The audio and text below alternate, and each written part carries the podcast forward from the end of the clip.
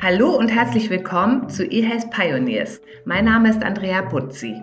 Vor ein paar Monaten sagte mir mein heutiger Gast, dass er mit seiner Therapie-App den Weg ins digitale Versorgungsgesetz gehen will. Heute berichtet er über seine Erlebnisse auf den Weg in den Fast Track.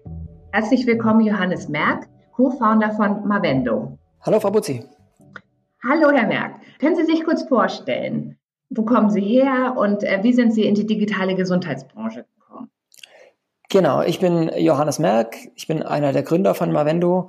Ja, der Weg in die Gesundheitsbranche war für mich eigentlich ein, ein Umweg. Ich komme eigentlich aus ja, einer ganz anderen Branche, aus äh, der Wirtschaftsingenieurwesen, äh, bin aber durch äh, meinen Background als ja, Leistungssportler eines sehr mhm. verletzungsanfälligen Leistungssports so über den Use Case äh, eigentlich direkt ähm, zu in die Gesundheitsbranche geraten, genau.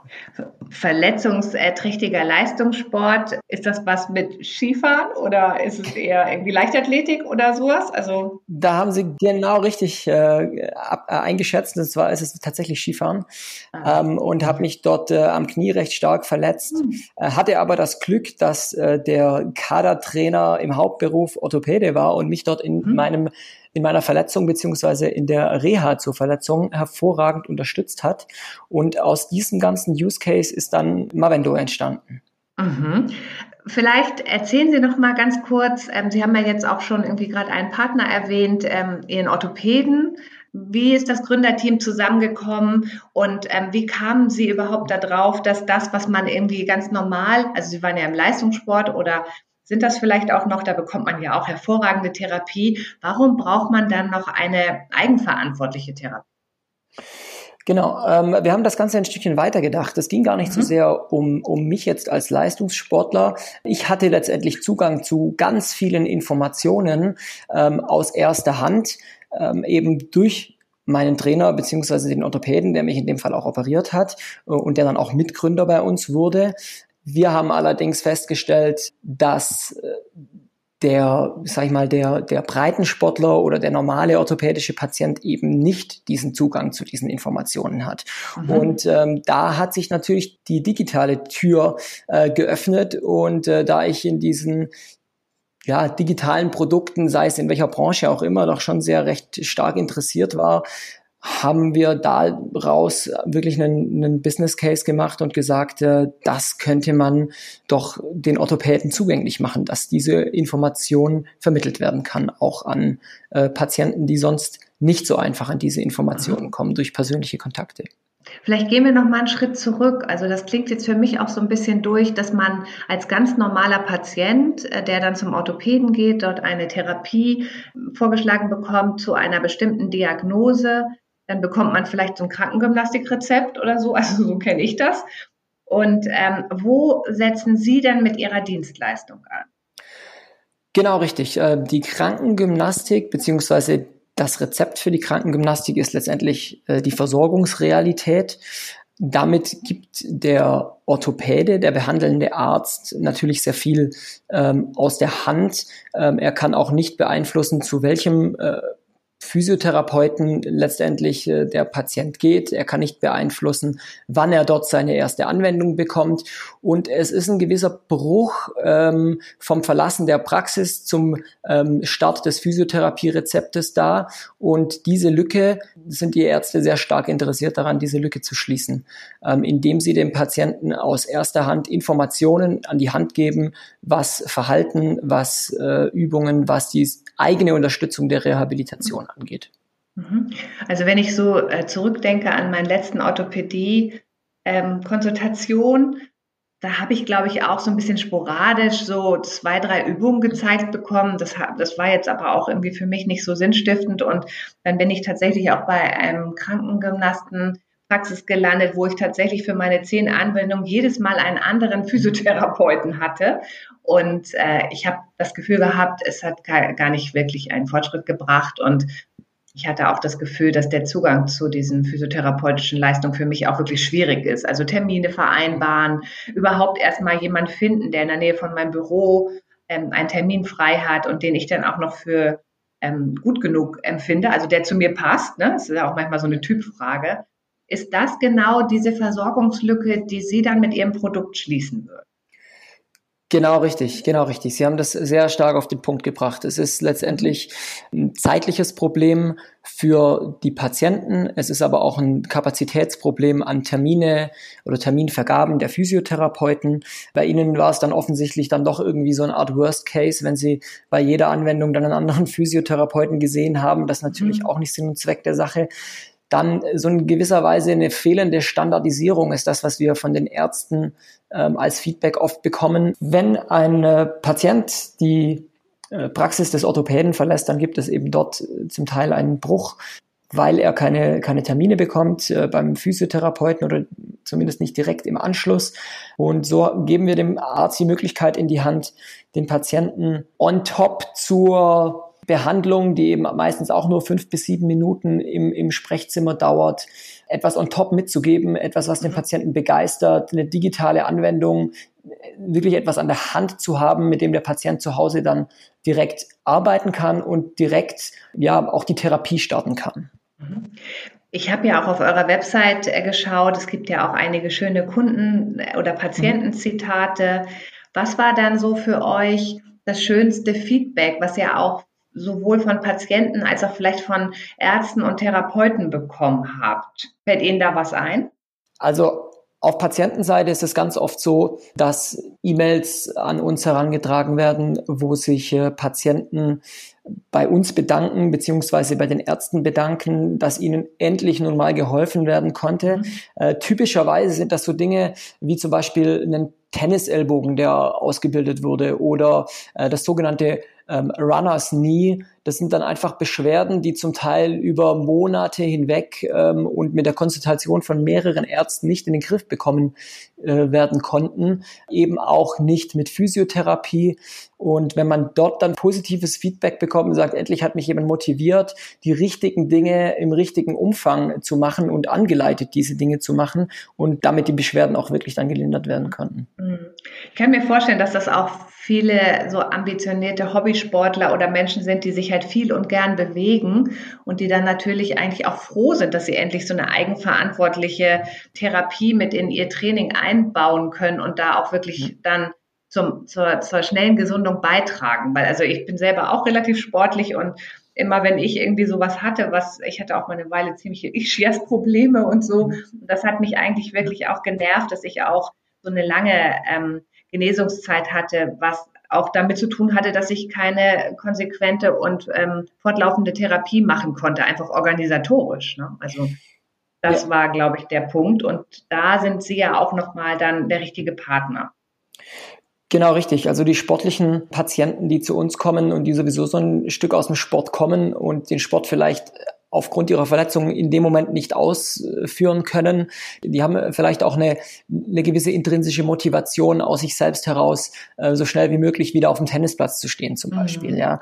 Ähm, mhm. Allerdings gibt es auch äh, Patienten, wenn man jetzt ins andere Spektrum denkt, den ja 75-Jährigen, der ein neues Knie bekommen hat oder die ältere Dame mit einer Hüfttransplantation, äh, die eben auch daran interessiert ist, so schnell wie möglich schmerzfrei äh, nach der OP wieder auf die Beine zu kommen. Und auch da ist äh, Rehabilitationstraining in Eigenregie ähm, etwas, was sehr gut unterstützend wirkt. Das ist interessant. Ähm, vielleicht sprechen wir dann auch noch mal so ein bisschen detaillierter über die Zielgruppen beziehungsweise über die Menschen, die eure App verwenden. Sind das denn eher so tatsächlich eher so diese, denen man auch digitale Anwendungen eher zutraut? Weil jetzt, wenn zum Beispiel so nach einer Hüft-OP ein älterer Patient dann das auch genauso nutzen kann, ist wie ist da so die Adaption? Habt ihr bestimmt Statistiken? Ja, ja, genau. Es ist natürlich so, dass ich sage mal aus medizinischer Sicht bei Beispiel Hüfttransplantation ähm, es völlig klar ist, dass diese Übungen sehr viel Sinn machen. Wir hatten am Anfang tatsächlich auch etwas Bedenken, ob dann diese Zielgruppe äh, letztendlich auch die, die das digitale Know-how mitbringt, um Zielgruppe für uns letztendlich mit dieser digitalen Anwendung zu sein. Und da haben wir uns wirklich überraschen lassen, ähm, wie viele Menschen ältere Menschen ja Tablets, Smartphones, das Internet generell nutzen, um solche Anwendungen dann letztendlich auch auszuführen. Äh, da haben wir sehr, sehr geringe Probleme beziehungsweise einen sehr hohen Anteil an älteren Menschen, die das sehr erfolgreich nutzen. Mhm. Und Männer, Frauen durch die Bank weg äh, gleich verteilt oder so ja, purer Neugier? Man, ja, das kann man so sagen. Also da äh, gibt es tatsächlich keine signifikanten Unterschiede.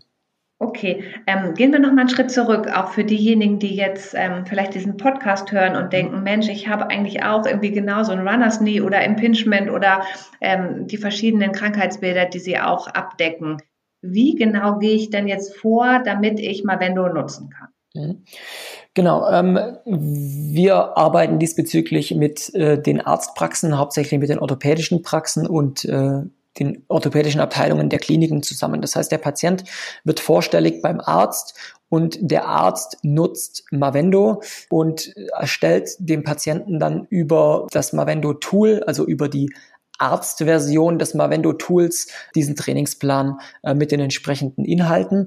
Und wir sind letztendlich ähm, dann diejenigen, die die User Experience bieten und die Infrastruktur ähm, um dem Patienten diese Information über den Arzt dann zur Verfügung äh, zu stellen. Das heißt, ich muss tatsächlich einen Arzt konsultieren und meine Therapie ist auch tatsächlich auf mich persönlich dann ähm, customized. Also es gibt wahrscheinlich ein Set an Übungen und ähm, so bestimmte Ansätze für bestimmte Krankheitsbilder, aber mein Orthopäde, der sucht mir dann auch nochmal meine Übungen raus und stellt die mit zusammen und von dem kriege ich dann auch den Zugang zu der App, die ich dann downloade oder habe ich das richtig ähm, verstanden? Genau, genau richtig, genau richtig. Wir haben ähm, quasi ein Basis-Setting, was wir für verschiedene Indikationen anbieten, was wir dem Arzt zur Verfügung stellen. Er kann dieses Setting allerdings auf jeden Patienten theoretisch genau anpassen. Und die Zustellung des Zugangs zu dem Trainingsplan ähm, wird dann letztendlich auch vom Arzt ausgelöst, so dass der Patient eine E-Mail bekommt, ähm, wo er sich dann zu mhm. unserem Produkt einloggt,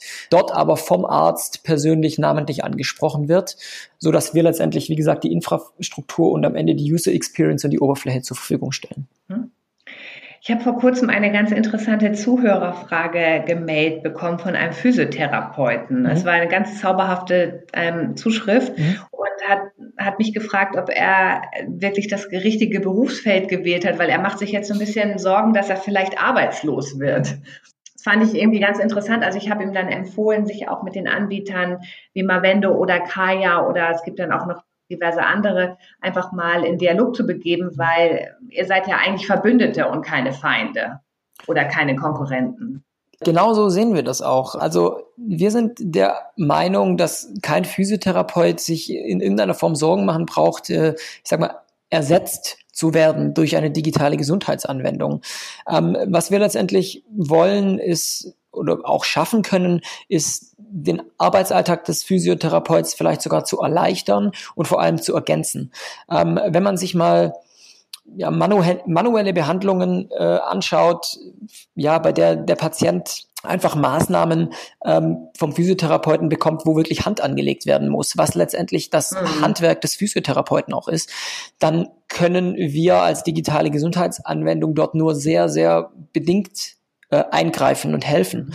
Und wenn man jetzt das Ganze mal hinter dem Hintergrund betrachtet, dass der Physiotherapeut sehr wenig Zeit für die Behandlung ähm, des Patienten hat, ich sag mal pro Termin, das sind dann irgendwie 20 Minuten, die aber nahtlos getaktet sind. Am Ende sind es vielleicht noch 16, 17 Minuten pro Patient. Und wir glauben, dass die ganze Welt der digitalen Gesundheitsanwendungen jetzt im physiotherapeutischen Bereich eigentlich dabei eher unterstützt, dass der Physiotherapeut diese Zeit effizienter nutzen kann. Und zwar mit mhm. Dingen, die der Patient äh, nicht alleine tun kann, mit Maßnahmen, wo der Patient auf eine Hand angewiesen ist, ja.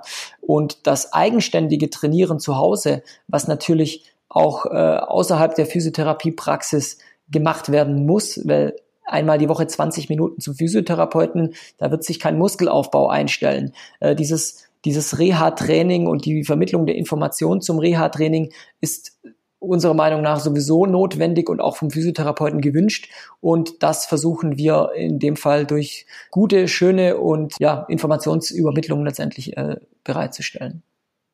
Ja, ich stelle mir das so ähnlich vor, wie äh, wenn man einen Personal Trainer im Sport hat. Ne? Also man geht da einmal die Woche hin und der macht natürlich richtig professionelles Training mit einem, aber man muss trotzdem noch mindestens zweimal äh, oder einmal mindestens in der Woche auch nochmal selber trainieren. Ne? Also Genau, richtig. Und wenn dann die Abstimmung zwischen, letztendlich bei uns jetzt in, in, in dem Fall, wenn die Abstimmung mit dem Physiotherapeut auch noch gewährleistet ist, ähm, bezüglich des Heimtrainingsprogramms, dann wäre es natürlich äh, der Optimalfall. Mhm.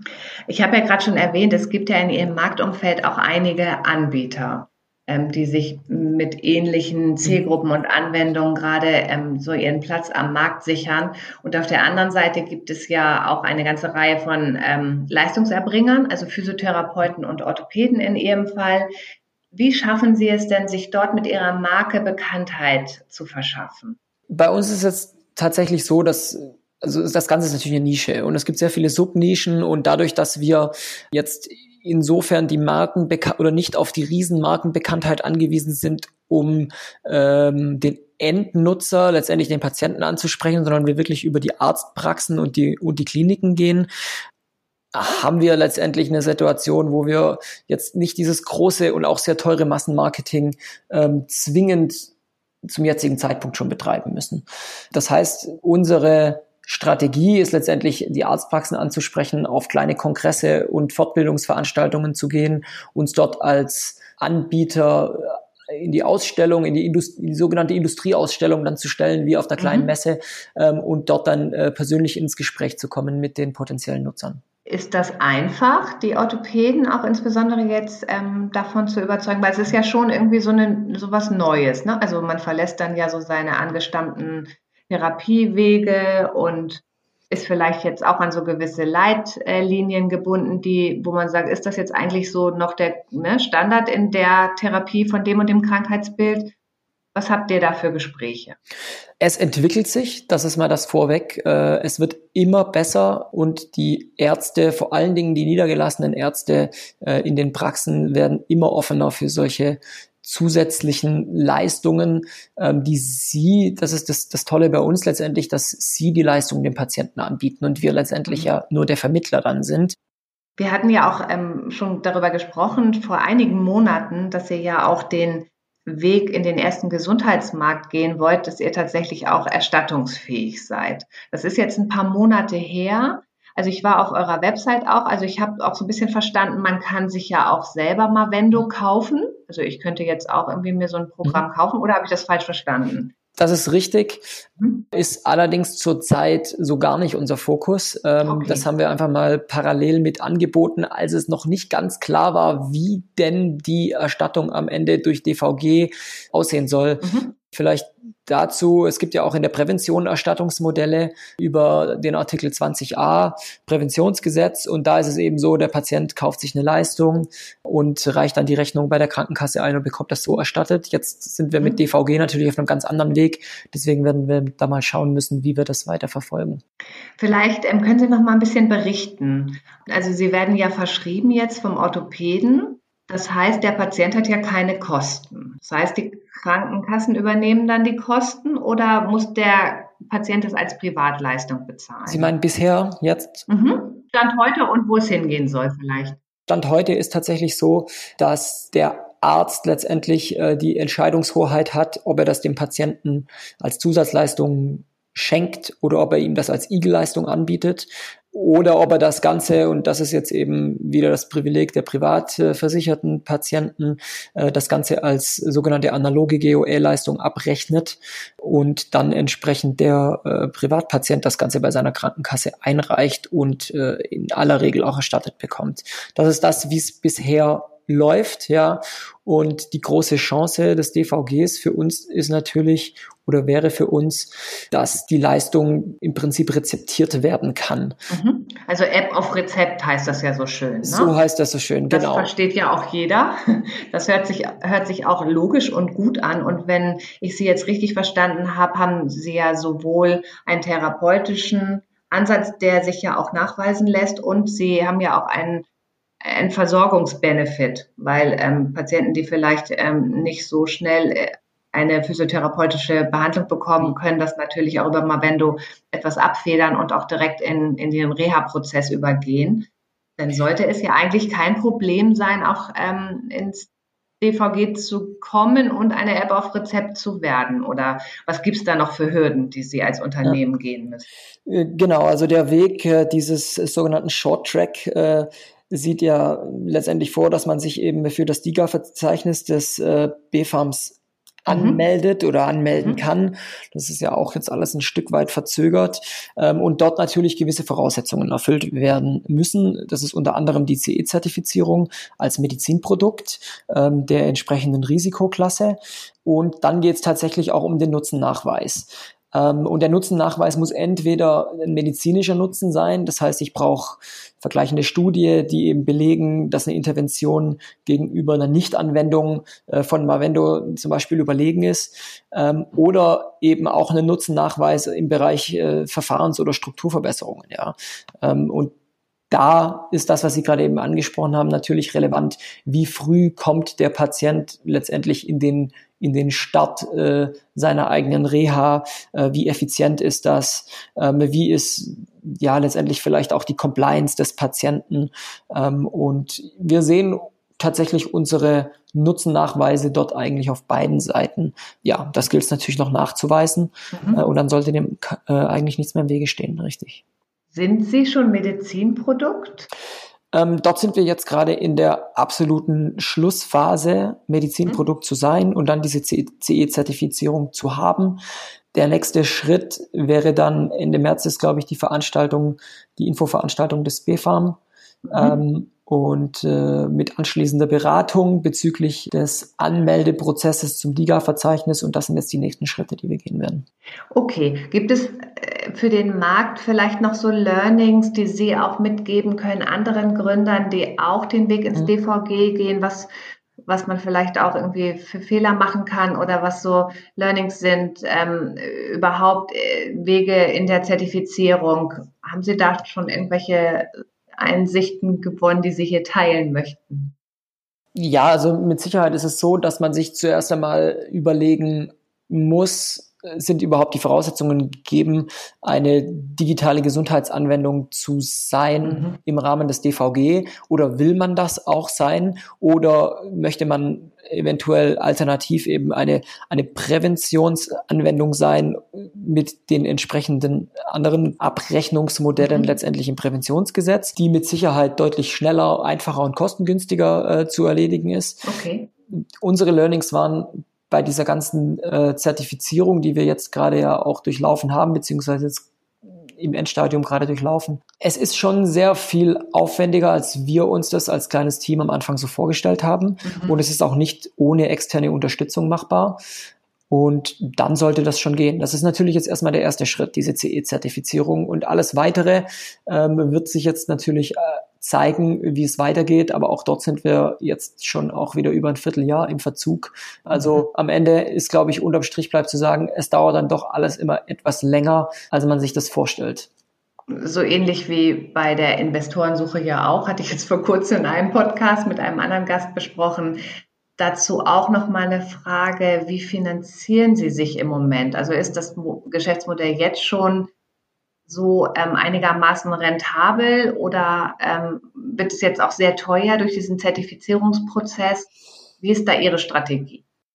Das jetzige Geschäftsmodell ähm, beruht letztendlich darauf, dass wir eben mit den Arztpraxen zusammenarbeiten und dort je nach äh, ja, Größe der Arztpraxis, das geht hauptsächlich um das Arztpersonal, die unsere Anwendung dann nutzen, ähm, eine monatliche Pauschale erheben von der Arztpraxis und das letztendlich unser Geschäftsmodell bisher ist. Ähm, wenn dann das DVG zu tragen kommt und wir dort in die Erstattungsfähigkeit kommen, dann wird es natürlich so sein, äh, dass wir unsere Anwendung den Ärzten kostenfrei zur Verfügung stellen können und mhm. damit natürlich auch nochmal ein großes Argument für den Einsatz in, in diesen Arztpraxen haben. Mhm.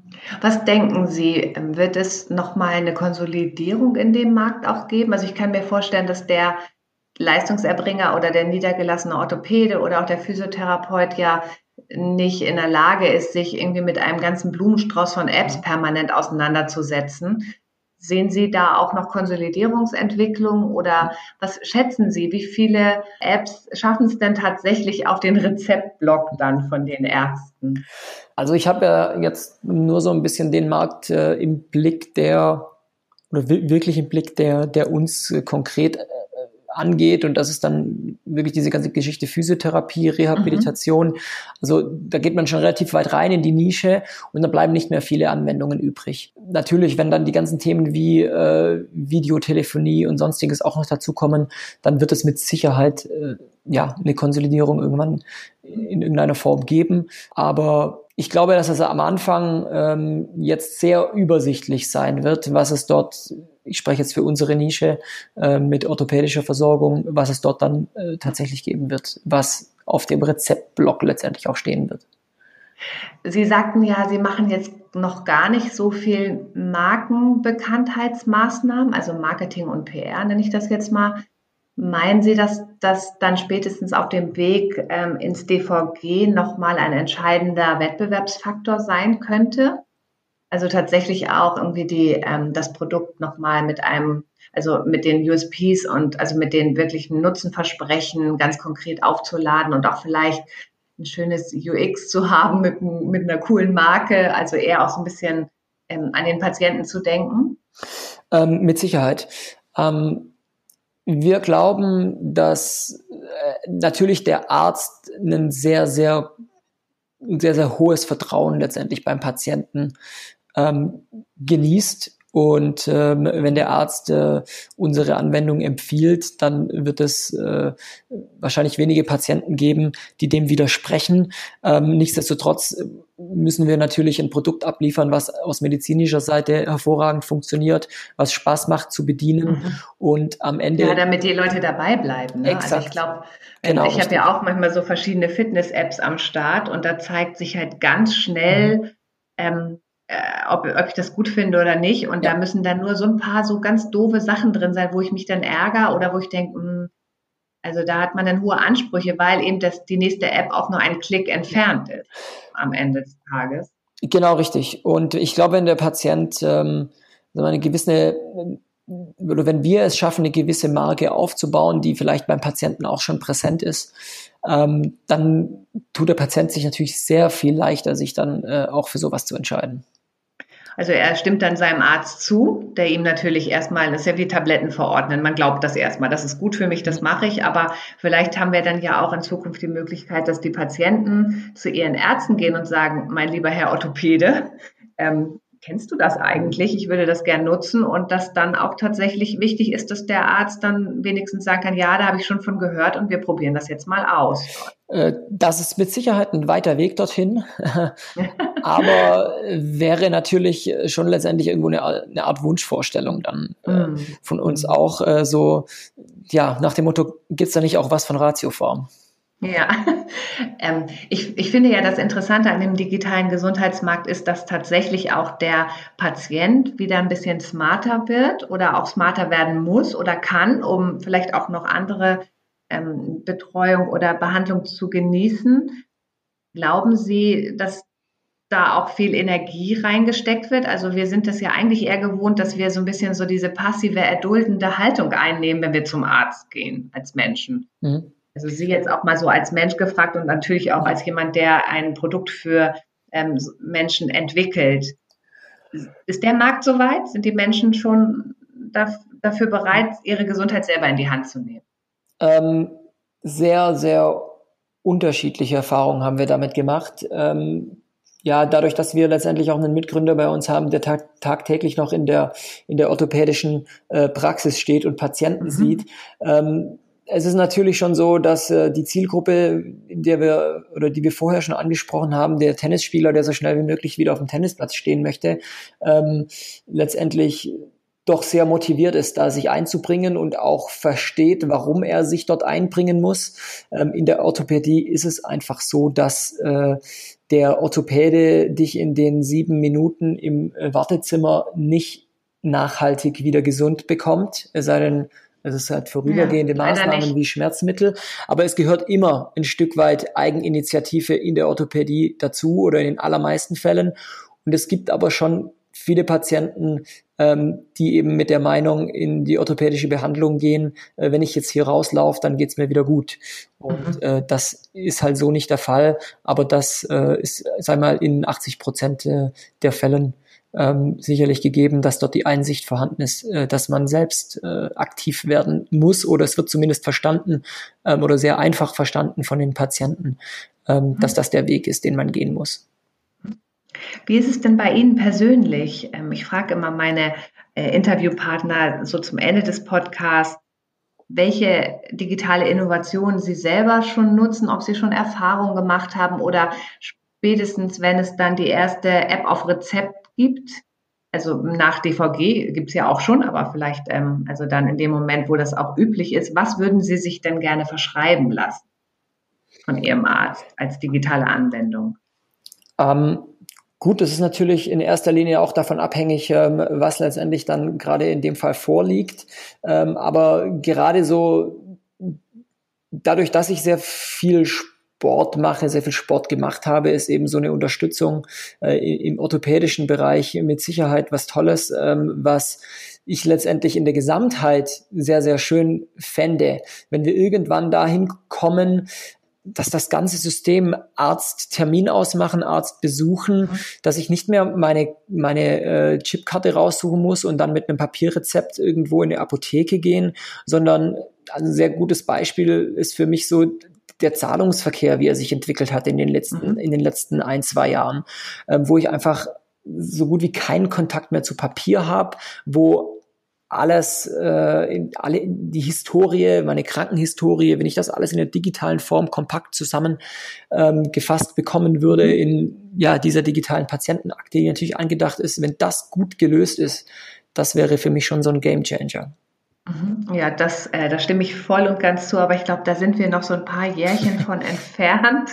Aber die Weichen sind gestellt und ähm, ich glaube, was wir jetzt hier heute in dem Podcast auch mitgenommen haben oder was ich auch mitgenommen habe, wir haben ja über das DVG gesprochen, wie wird man App auf Rezept und da ist so mein Learning auch von Ihnen und Ihren Erfahrungen nochmal, der Weg ins DVG ist zeitaufwendig und auch mit viel Kosten verbunden und man kann es auch nicht alleine machen, sondern sollte sich für einen Partner suchen, der die Zertifizierung auch begleitet. Und einen Satz habe ich mir hier noch aufgeschrieben, den ich auch wunderbar fand. Kein Physiotherapeut muss sich Sorgen machen, von einer digitalen Anwendung ersetzt zu werden. Und ähm, ja, damit würde ich mich äh, gerne von Ihnen verabschieden, Herr Merck, und Ihnen ganz herzlich danken für die Einsichten, die Sie uns gewährt haben und Ihnen ganz viel Erfolg wünschen bei der Zertifizierung, beim Abschluss und äh, bei dem Weg in den ersten Gesundheitsmarkt. Und ich bin mir sicher, wir werden noch einiges von Ihnen hören. Vielen Dank. Super, vielen Dank, Frau Butzi. Hat mir sehr viel Spaß gemacht.